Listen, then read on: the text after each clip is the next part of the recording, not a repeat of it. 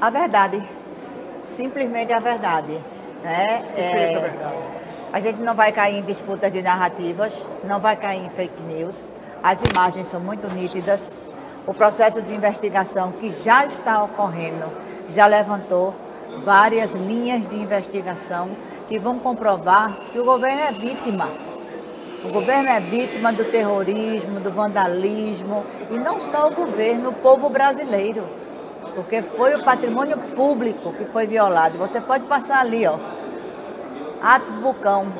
Ainda está com as marcas do vandalismo, esse painel. Fora o que foi feito de restauração. Todos, a sede dos três poderes foi invadida. Então, eu acho que são muita, assim, muita bravata.